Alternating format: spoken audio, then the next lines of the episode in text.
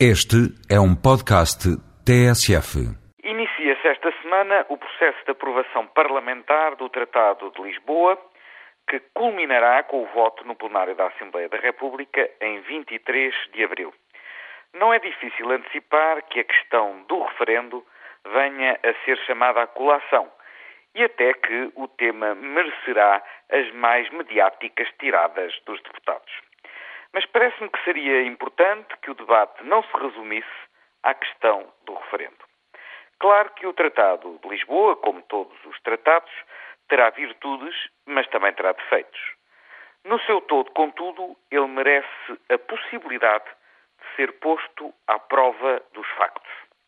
Por um lado, porque põe termo a um período de letargia da União Europeia provocado pelo insucesso da Constituição Europeia e, por outro, também porque o Tratado se propõe agilizar os processos de decisão europeus, reforçando a responsabilidade democrática das suas instituições, o que é, sem dúvida, uma exigência cada vez mais premente dos cidadãos.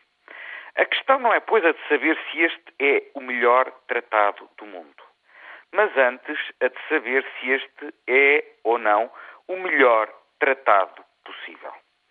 Bem sei que isto pode soar a pouco, mas pôr termo à indefinição e recolocar em movimento o projeto europeu, afinal de contas, não é tão pouco assim.